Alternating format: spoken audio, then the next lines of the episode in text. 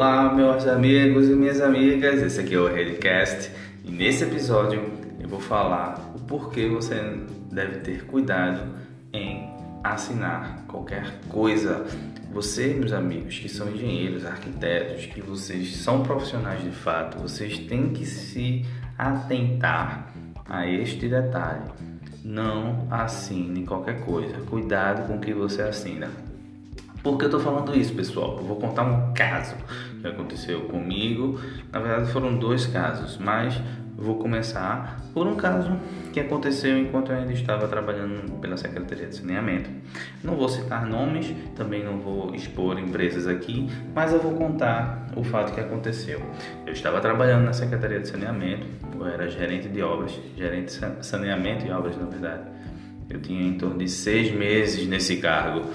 E um, eu já tinha contratado, por exemplo, eu como era gestor, gestor de contratos, eu tinha, eu era gestor tanto de um contrato de, de uma executora, que era uma empresa que prestava serviço para a prefeitura executando obras, e uma empresa de gerenciamento de obras. O que seria uma empresa de gerenciamento? É aquela empresa que vai fazer a fiscalização da obra, vai fazer o gerenciamento da obra, fazer cronogramas e vai também fazer analisar os orçamentos, fazer as medições em campo para poder a gente fazer as boletins de medição. E o que é que acontece? Como era a rotina da gente dentro, dentro da secretaria?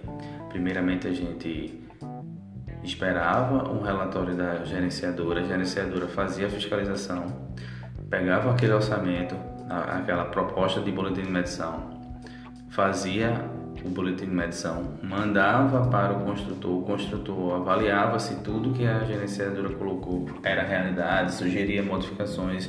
Então havia essa conversa entre gerenciadora e executora para alinhar o que é que foi executado, o que é que não foi executado, para finalmente chegar para nós, gestores de contratos, gerentes de obra, para que a gente possa de fato assinar e colocar essa medição para frente. É, o fato foi que um belo dia eu estava lá no meu escritório e aí chegou o construtor com um boletim de medição do mês do mês e disse, olha, assina aqui o boletim de medição e tudo mais. Aí eu peguei o boletim de medição, comecei a folhear e notei que não havia assinatura responsável pela gerenciadora. Aí eu simplesmente falei, olha meu amigo, é, eu não posso assinar esse boletim de medição. Primeiro que eu preciso de pelo menos quatro vias desse boletim de medição assinado e assinado por você, pelo gerenciador e também preciso de um relatório fotográfico dos serviços.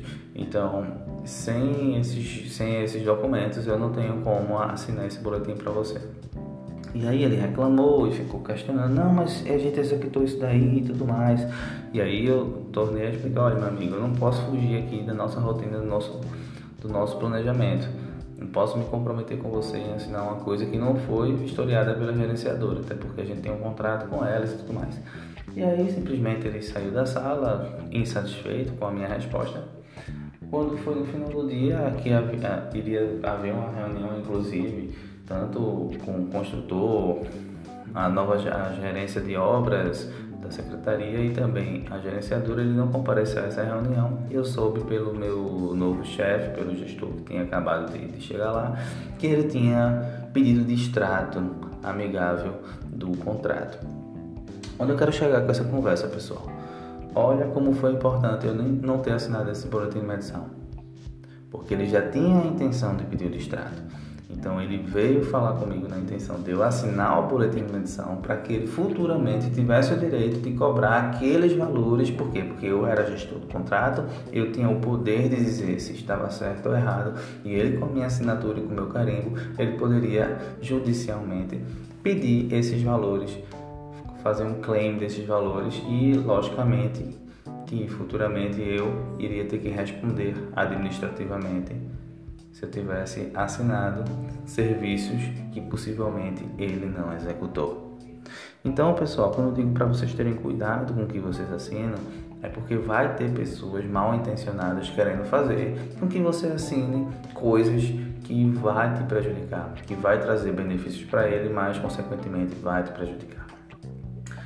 É, outro caso foi um contrato que eu tinha através da minha empresa, logo depois que eu saí, e nesse contrato eu, é, eu tinha assinado o contrato que eu, que eu assinei, a parceria que eu firmei, dizia que eu iria emitir é, ARTs para obras a qual eu estava fiscalizando. E eu coloquei essa, essa, essa cláusula de que eu iria assinar as ARTs das obras que eu estava fiscalizando, já prevendo que existe a possibilidade de, no meio do processo, eu sair e de repente ele querer um ART e eu não vou poder dar porque eu não vou estar dentro de obra. E foi exatamente o que aconteceu.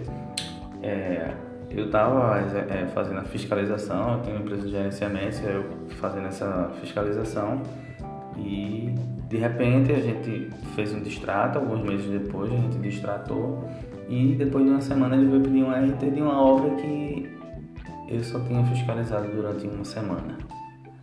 E aí veio jogar o contrato como jogar na minha cara o contrato, dizendo que contratualmente eu tinha que ter assinado os, ARTs e tudo mais.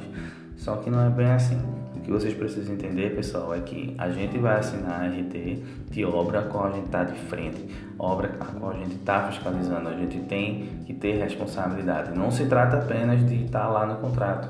E estava no contrato isso que eu falei, estava no contrato que eu iria assinar todas as RTs das obras a qual eu estava fiscalizando. E isso não foi levado em consideração na hora da cobrança, mas eu não fiz a RT.